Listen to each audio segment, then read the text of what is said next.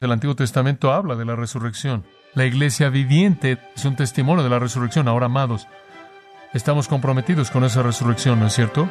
No solo como la verdad medular, base de nuestra salvación, sino como la esperanza de nuestra propia resurrección.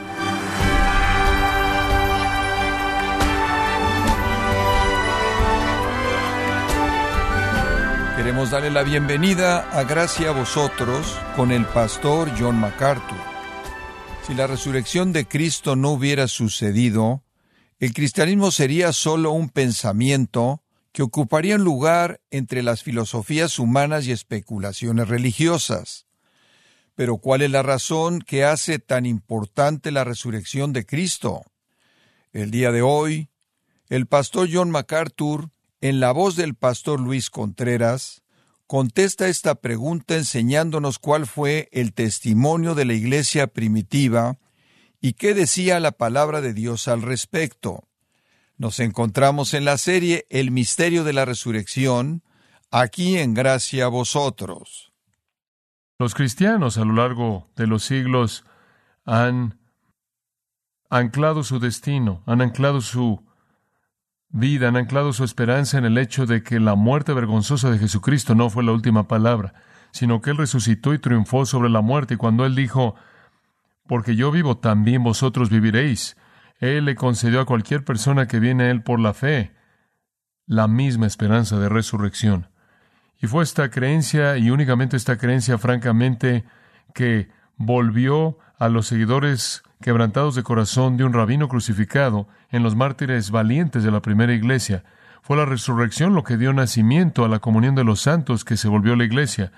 Y descubrieron en esos primeros años que podían encarcelarlos y podían azotarlos y podían golpearlos y podían verbalmente atacarlos y podían inventar maneras de perseguirlos e incluso podían matarlos, pero nunca podían hacer que negaran la realidad de la resurrección.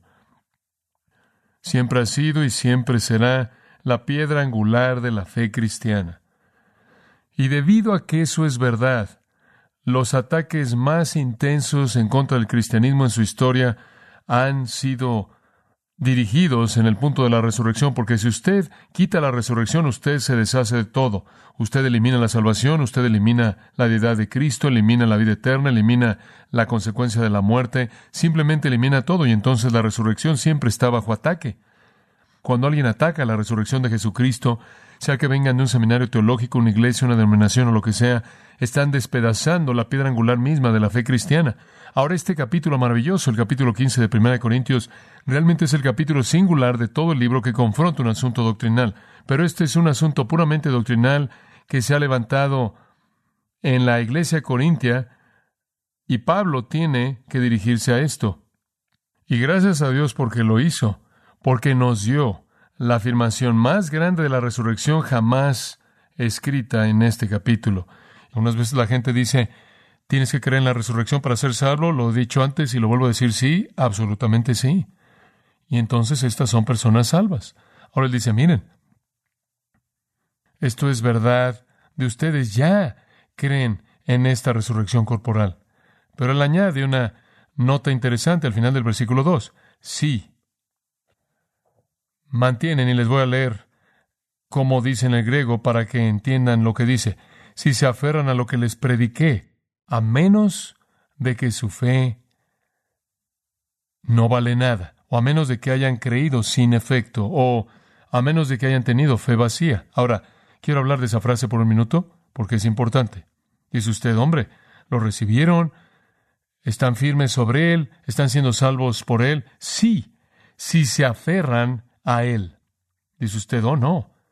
¿Quieres decir que podrías perderlo si no te aferras a Él? Pensé que creías en la seguridad del creyente. Lo creo.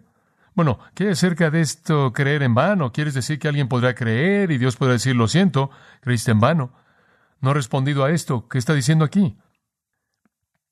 Permítame mostrarle lo que está diciendo. En el Nuevo Testamento siempre hay un equilibrio entre certeza y presunción. Siempre. Siempre hay un equilibrio entre lo que Dios hace para asegurar al creyente y lo que el creyente hace para perseverar en su fe. Uno lo está viendo desde el lado divino y otro lo está viendo desde el lado humano. Ahora recuerde, Pablo escribió esto muy bien. Eso le va a ayudar a usted. El mismo Pablo exactamente que escribió esto. Escuche conforme lo leo. Porque a los que antes conoció, a estos los predestinó para ser conformados a la imagen de su Hijo, para que Él sea el primogénito entre muchos hermanos. Y a los que predestinó a estos también llamó, y a los que llamó a estos también justificó, a los que justificó a estos también glorificó. ¿Quién acusará a los escogidos de Dios? ¿Acaso Dios que justifica? ¿Quién es el que condena? ¿Cristo el que murió? ¿El que resucitó? ¿Quién nos separará? ¿O qué nos separará del amor de Cristo? ¿Tribulación, aflicción o persecución o hambre o desnudez o peligro o espada? Porque estoy persuadido de que ni la muerte, ni la vida, ni ángeles, ni principados, ni potestades, ni lo presente, ni lo porvenir, ni lo alto, ni lo profundo, ni ninguna otra cosa creada nos podrá separar del amor de Dios que es en Cristo Jesús, nuestro Señor. Ahora, Pablo ahí dice, si han sido llamados, es porque han sido predestinados. Y si han sido predestinados y llamados, serán justificados. Y si son justificados, serán glorificados. Y nadie, nadie en ningún momento jamás podrá cambiar eso. ¿Quién acusará a los escogidos de Dios? Es Dios el que justifica. Si Dios dice que usted es justo, ¿quién lo va a condenar a usted? Si Cristo declara que usted es de Él, ¿quién va a condenarlo? ¿Qué lo va a separar a usted? Nada. Pablo dice en Romanos 5, 9 y 10, si la muerte de Cristo puede justificarnos, imagínese cómo la vida de Cristo intercediendo por nosotros puede guardarnos. Esa es la fe de Pablo. Él cree en la seguridad del creyente. Él cree que Dios se aferra a los suyos. Pero por otro lado, viéndolo desde el punto de vista humano, Pablo también dice, que un cristiano verdadero es conocido por el hecho de que él continúa creyendo. Y alguien que va por un rato creyendo y después cambia a incredulidad, evidencia de que nunca fue salvo para comenzar. Él ha creído en vano. ¿Qué quieres decir? Él ha tenido una fe que no vale nada, una fe inútil. Dicho de otra manera, una fe en la que no hay compromiso. ¿Cuántas personas conoce usted que creen que Jesús murió y resucitó, pero no son cristianos? Yo conozco muchos. De hecho, Conozco a personas a veces y dicen, ¿crees en Jesucristo? ¿Crees que murió y resucitó? Sí, lo creo. No, son cristianos. ¿Por qué? Porque es una fe inútil, no tiene compromiso. Es como Santiago dice en Santiago 2.17. Los demonios también creen y tiemblan. Y Santiago dice, muéstrame tu fe por su evidencia. ¿Y cuál es su evidencia? Continuar en la manifestación de la fe en su vida. En la vida. Ahora, cuando usted va a una ciudad para tener una reunión evangelística, usted sabe que van a haber muchas personas que van a responder al Evangelio, pero no todos van a ser legítimos, ¿verdad? Es verdad. Jesús contó la parábola del hombre que regó la semilla, la colocó en cuatro tierras. ¿Cuántas de las cuatro fueron legítimas, realmente nacidas de nuevo? Una. Siempre hay un emocionalismo, siempre hay una profesión hecha por ciertas personas y en Corinto hubo un gran movimiento evangelístico grande. Pablo entró, llegó a esa ciudad y la gente fue salva y la iglesia creció y cosas fantásticas sucedieron y no hubo duda al respecto. Hubieron algunas personas que estuvieron ahí, algunas personas mostraron emociones, se unieron al grupo, usted sabe, pero su fe era inútil, no tuvo efecto, fue vacía. Eso es lo que vano significa. Era fe vacía. Fue vacía porque no había compromiso en ella. Por ejemplo, en Juan 2 dice de Jesús, muchos creyeron de su nombre. Dice usted, fabuloso. Es un gran avivamiento. El siguiente versículo dice, pero él no creía en ellos porque él conocía sus corazones. Como puede ver, fue una fe superficial, vacía, sin compromiso. Ese es el punto. Esa es la razón por la que en Romanos 10 dice, no solo crees que Dios lo resucitó de los muertos, sino que debes confesar con tu boca a Jesús como que Señor, como puede ver, ese es el compromiso que va junto con la fe. En Juan capítulo 8, versículo 30, un texto que frecuentemente viene a nuestra mente con respecto a este tema, dice, y conforme él habló estas palabras, muchos creyeron en él. Y de nuevo, se ve como una gran cosecha evangelística, pero el siguiente versículo dice, entonces Jesús le dijo a esos judíos que creyeron en él, observe, si perseverareis en mi palabra, entonces seréis verdaderamente mis discípulos. En otras palabras, hay todo tipo de personas que inicialmente se unen al grupo. En Juan 6 hubieron discípulos que creyeron por un tiempo superficialmente y después cuando las cosas no salieron como ellos pensaban, dice, sus discípulos se volvieron y ya no andaban más con él. Y eso es Juan 8:31 también. Jesús dijo, si perseverareis en mi palabra, entonces van a ser mi discípulo real. Entonces, desde el punto de vista de Dios, un creyente verdadero es guardado, pero desde nuestro punto de vista, un creyente verdadero es manifestado a nosotros porque es uno que continúa en la fe. el que deja de evidencia de que nunca realmente ha sido salvo. Lucas 8:13 dice lo mismo. Dice eso la parábola de la tierra, los que cayeron sobre las rocas son aquellos que cuando oyen reciben la palabra con gozo, o es tan maravilloso, y no tienen raíces, y por un tiempo creen, pero en el tiempo de la prueba se apartan. Y su fe fue vacía, vana, inútil, sin valor, sin efecto, no tuvo un compromiso real. En Hebreos capítulo 10, versículo 38 dice, Ahora el justo por la fe vivirá. Usted puede identificar a un hombre justo porque vive por fe. Él no tiene un momento de fe, no tiene una experiencia de fe, él tiene una vida de fe. Y él continúa en esa vida y sigue. El justo vivirá mediante la fe continua. Pero si un hombre retrocediere, mi alma no tendrá placer en él. Pero dice, nosotros cristianos no somos de aquellos que retroceden, sino aquellos que continúan creyendo para la salvación del alma. Entonces usted puede identificar a un cristiano falso, uno con fe vacía, fe vana, porque él retrocede para perdición. Ahora Santiago habla de la misma verdad en Santiago 1.22.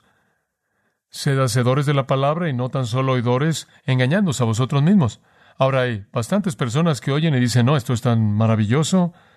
Si un hombre es un oidor de la palabra y no un hacedor, es como un hombre que ve su rostro en un espejo y él se ve y después se va y se olvida cómo se veía. Él se ve en el espejo y se ve y se va y se olvida. Pero el que mira atentamente en la perfecta ley y observe y persevere en ella, no siendo oidor olvidadizo, sino hacedor de la obra, este hombre será bienaventurado. Es el que continúa, no el que ve y dice, no es maravilloso y se va y se olvida. Los cristianos verdaderos son evidentes por su fe continua. Colosenses 1:21, y vosotros que antes estaban separados y eran enemigos en vuestra mente por obras impías, Él ahora os ha reconciliado, los salvos, en el cuerpo de su carne, en la cruz mediante la muerte, y Él los va a presentar a ustedes santos y irreprensibles a sus ojos. Muy bien, esa es una afirmación de la salvación. Cristo en su muerte los ha salvado. Observe el 23. Si perseveráis en la fe, arraigados y cimentados, y no alejándonos de la esperanza del Evangelio. Entonces, como puede ver, si usted se aleja de la esperanza del Evangelio, usted evidencia de que nunca realmente creyó, que usted creyó en vano. Su fe fue vacía, inútil, sin compromiso con el Señor de Cristo. En 1 Juan 2.19 dice, salieron de nosotros, pero no eran de nosotros. Porque si hubieran sido de nosotros, sin duda alguna habrían continuado con nosotros, pero salieron para que se manifestase que no todos eran de nosotros. ¿Ve usted lo que está diciendo? Cuando usted ve a alguien que se va de la comunión, no continúan en la fe. Juan dice, salieron de nosotros porque no eran de nosotros. Porque si hubieran sido de nosotros, habrían continuado con nosotros. Y entonces, amados, lo que estamos diciendo es esto, las palabras del apóstol Pablo en 2 Corintios 13. Examinaos a vosotros mismos, esta es la implicación, si estáis en la fe. Probaos a vosotros mismos. Más vale que vean y revisen si su fe no es vacía, ineficaz, inútil, fe que no vale, sin compromiso, emocionalismo. Entonces Pablo abre después con esto y todo eso realmente fue algo al margen en el pensamiento de Pablo y en el mío también. De regreso a 1 Corintios 15, Pablo abre entonces al recordarles que si son cristianos verdaderos y dan evidencia de esto al continuar creyendo, entonces son los que ya han recibido el Evangelio, ya están firmes en el Evangelio, están siendo salvos por el Evangelio y el Evangelio es el Evangelio de una resurrección corporal de Jesucristo, entonces ya creen en la resurrección. Y sabe una cosa, ya para este momento en el versículo están diciendo, amén, hermano Pablo, amén, amén, oh, lo creemos. más adelante él va a decir, ¿cómo es posible si creen en la resurrección corporal de Jesucristo? Tienen problemas con su propia resurrección corporal. Ese es el punto. Pero quiero que observe solo un pensamiento que en cierta manera está implícito aquí y es este. En mi mente, la prueba más grande subjetiva de la resurrección es la existencia misma de la iglesia. El hecho mismo de que los corintios lo habían recibido y estaban fieles en él y continuaban en esto es evidencia de que Cristo estaba vivo porque eran un desastre.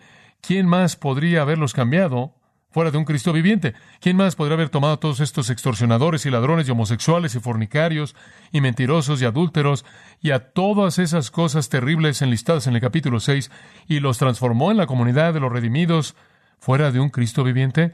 Dudo seriamente que un sistema de ética podría haber literalmente transformado esa población entera de Corinto en un periodo de 18 meses, y eso es lo que pasó, según Hechos 18.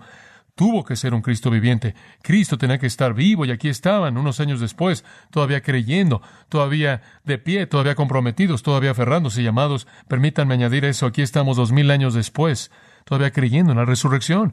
Y creo que somos la prueba subjetiva más grande en el mundo, el hecho de que Jesús resucitó de los muertos. Se da cuenta de que por esos dos mil años, mientras que hemos continuado en la fe, los escépticos del mundo han hecho su mejor esfuerzo por atacar la resurrección y nunca han podido atacarla para la comunidad verdadera salva. De hecho, entre más vivimos, mayor es la evidencia de la resurrección y literalmente somos evidencia viva de que Él está vivo.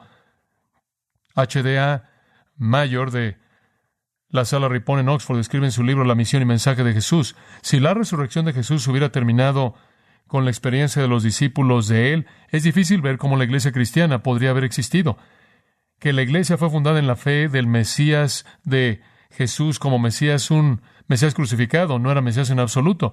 Él fue uno rechazado por el judaísmo y maldecido por Dios. Fue la resurrección de Jesús, como San Pablo lo declara en Romanos 1.4, que le proclamó como hijo de Dios con poder. Fin de la cita. Él tiene razón. Él está diciendo, si no hubiera resurrección, la iglesia habría muerto ahí, porque todo depende de eso. Kenneth Latourette, el gran historiador, escribiendo de la historia de la expansión del cristianismo, dice, fue la convicción de la resurrección de Jesús que levantó a sus seguidores de la desesperanza en la que su muerte los había arrojado y que llevó a la perpetuación del movimiento comenzado por él, pero para su creencia profunda de que el crucificado había resucitado de los muertos y que lo habían visto y hablado con él, la muerte de Jesús, incluso Jesús mismo, probablemente habría sido olvidado si no hubiera sido cierto.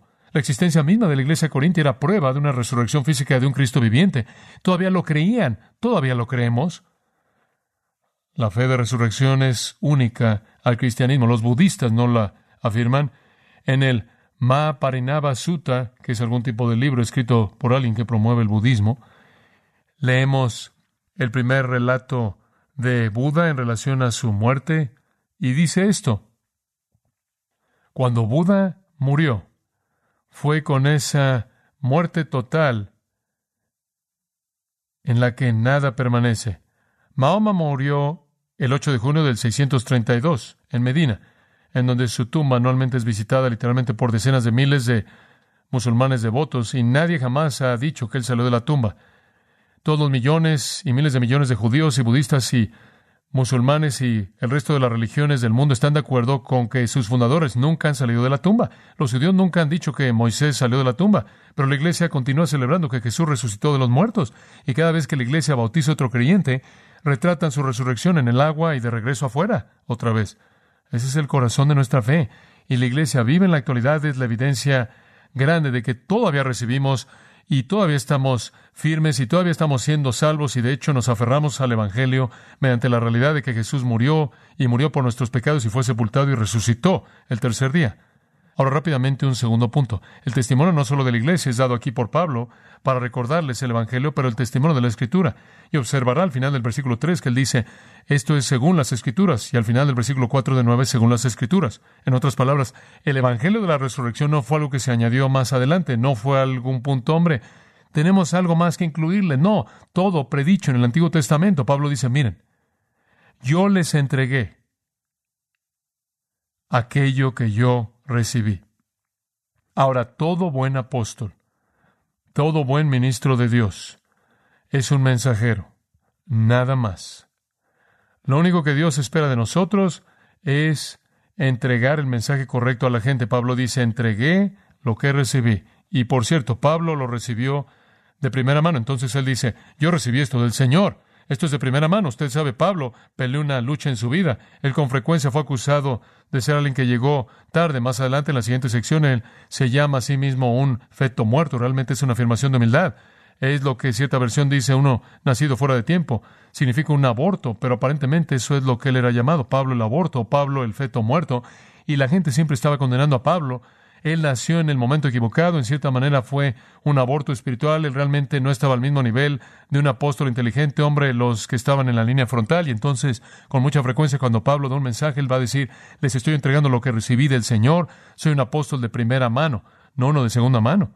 Me acuerdo cuando él estaba escribiendo a los Gálatas, en su mente lo está pensando, probablemente tienden a pensar que soy una operación de segunda mano aquí. Entonces él dice, en el versículo 11 de Gálatas 1, os he dado a conocer, hermanos, ahora observen, que el Evangelio que es predicado por mí no es de los hombres, ni lo recibí de los hombres, ni me fue enseñado por los hombres, sino que fue por la revelación de Jesucristo. Después él dice, cuando yo fui salvo, ni siquiera fui a Jerusalén para hablar con esos hombres. Nunca fui ahí para recibir lo de los más influyentes. Nunca. Fui a el desierto de Nabaté, Arabia, regresé. La persona que me dio esto fue el Señor mismo. En 1 Corintios 11, 23, en donde él habla de la comunión, él dice, lo que yo recibí del Señor se los di, que el Señor Jesús en la noche que fue entregado tomó el pan, de nuevo lo recibí del Señor, se los di. Entonces aquí él dice, el Evangelio que les di es el Evangelio que tengo que el Señor. Y observe la frase ahí, en el versículo 3, en primer lugar. Y lo que él quiere decir con eso es el principio de las cosas. Les entregué a ustedes el principio que recibí. Las cosas principales son que Cristo murió por nuestros pecados, fue sepultado y resucitó al tercer día. Y él dice, lo recibí de Dios y se los entregué. Pero él dice, escuchen esto. No es solo mi idea, es conforme a qué? La escritura. Y eso se refiere al Antiguo Testamento. Pablo dice, esto es profecía del Antiguo Testamento. Los profetas del Antiguo Testamento vieron a Jesús muriendo y resucitando de los muertos el tercer día. En Lucas 24, Jesús, después de su resurrección, está caminando por el camino de Maús con dos de los discípulos. Él les dice, oh insensatos y tardos de corazón para creer todo lo que los profetas han hablado. ¿Acaso el Cristo no tenía que padecer estas cosas y después entrar en su gloria? Él dice, no creyeron en los profetas, de lo contrario habrían sabido que dijeron que Él moriría, habrían sabido que Él resucitaría para ser glorificado. Y todo fue como lo dijo el Antiguo Testamento. Al final del libro de los Hechos, capítulo 26, versículo 22, Pablo hablándole a Agripa, él dice, habiendo por tanto obtenido ayuda de Dios, continuó hasta este día dando testimonio a pequeños y grandes, diciendo nada fuera de aquello que los profetas y Moisés dijeron que pasaría. Simplemente repito lo que Moisés y los profetas dijeron. Entonces los judíos, si están enojados conmigo, deberían llamar a Moisés y decirle, ¿y qué es lo que los profetas y Moisés dijeron? Que Cristo debía padecer y que debía ser el primero que resucitaría de los muertos y mostrar luz al pueblo y a los gentiles. Primero, el primordial de todos que serán resucitados de los muertos. Entonces él dice, ¿qué es lo que Moisés y los profetas dijeron? Que Cristo moriría y resucitaría. Y usted sabe también como yo, puede estudiar el Antiguo Testamento y encontrar profecía tras profecía tras profecía de la muerte de Cristo, ¿no es cierto? Salmo 22, Isaías 53, la profecía maravillosa de Génesis 22, en el tipo de Isaac es colocado como un cordero sobre el altar para ser sacrificado. Ese es un retrato de la muerte de Cristo, porque un carnero viene y toma lugar. El carnero es Cristo. Y Hebreos 11, 19 dice que cuando Isaac salió del altar para volver a vivir, se volvió un retrato de la resurrección de Cristo. Entonces, así fue en Génesis 22, incluso fue así. Y de nuevo en el Salmo 22 y de nuevo Isaías 53. Y en todo sacrificio en el Antiguo Testamento se habló de Cristo proféticamente. Veremos un capítulo esta noche en donde nos encontraremos y estudiaremos Zacarías capítulo 11, una de las profecías más increíbles que jamás ha visto. En Zacarías 11 detalla todo lo que Judas haría en la traición de Jesucristo, llevando a su muerte. Cientos de años antes de que Judas siquiera naciera. Y entonces su muerte fue profetizada, profetizada de manera clara en el Antiguo Testamento. Salmo 22 habla del hecho de que él dirá, Dios mío, Dios mío, ¿por qué me has desamparado? Habla del hecho de que sus cuerpos serán descoyuntados, que él tendrá sed, que él será perforado con una lanza, que la multitud va a rodearlo, que van a arrojarle cosas y se van a burlar de él. La resurrección también es profetizada en el Antiguo Testamento. Puede ser vista en Levítico 23, en la ofrenda que es dada ahí, la cual es un retrato de la resurrección. Puede ser vista en el Salmo 16, en donde el salmista dijo que no dejará a su santo ver corrupción. Pero en el siguiente versículo dice, me mostrarás el camino de la vida. En otras palabras, el santo será sepultado, pero su carne nunca verá corrupción, sino que saldrá de la tumba a la vida. Esa es una profecía clara de la resurrección. Y en Hechos capítulo 2, versículos 25 al 32, y en Hechos 13, 34 al 37, en ambos sermones ahí citan el pasaje en el Salmo 16 como profecías explícitas acerca de la resurrección de Jesucristo. Después tiene usted las palabras mismas de Jesús. Nuestro Señor dijo, como Jonás, estuvo tres días y tres noches en el estómago del pez, así el Hijo del Hombre estará en la tierra. Jonás, una profecía de Jesús. En Isaías 53, usted tiene a Cristo muriendo. al final del capítulo, usted lo tiene reinando en la tierra, en el reino. Bueno, usted tiene que tener una resurrección. Entonces el Antiguo Testamento habla de la resurrección. Nada nuevo. La iglesia viviente es un testimonio de la resurrección. Ahora, amados, Estamos comprometidos con esa resurrección, ¿no es cierto? No solo como la verdad medular, base de nuestra salvación, sino como la esperanza de nuestra propia resurrección que esperamos cuando Dios venga a llevarse a los suyos.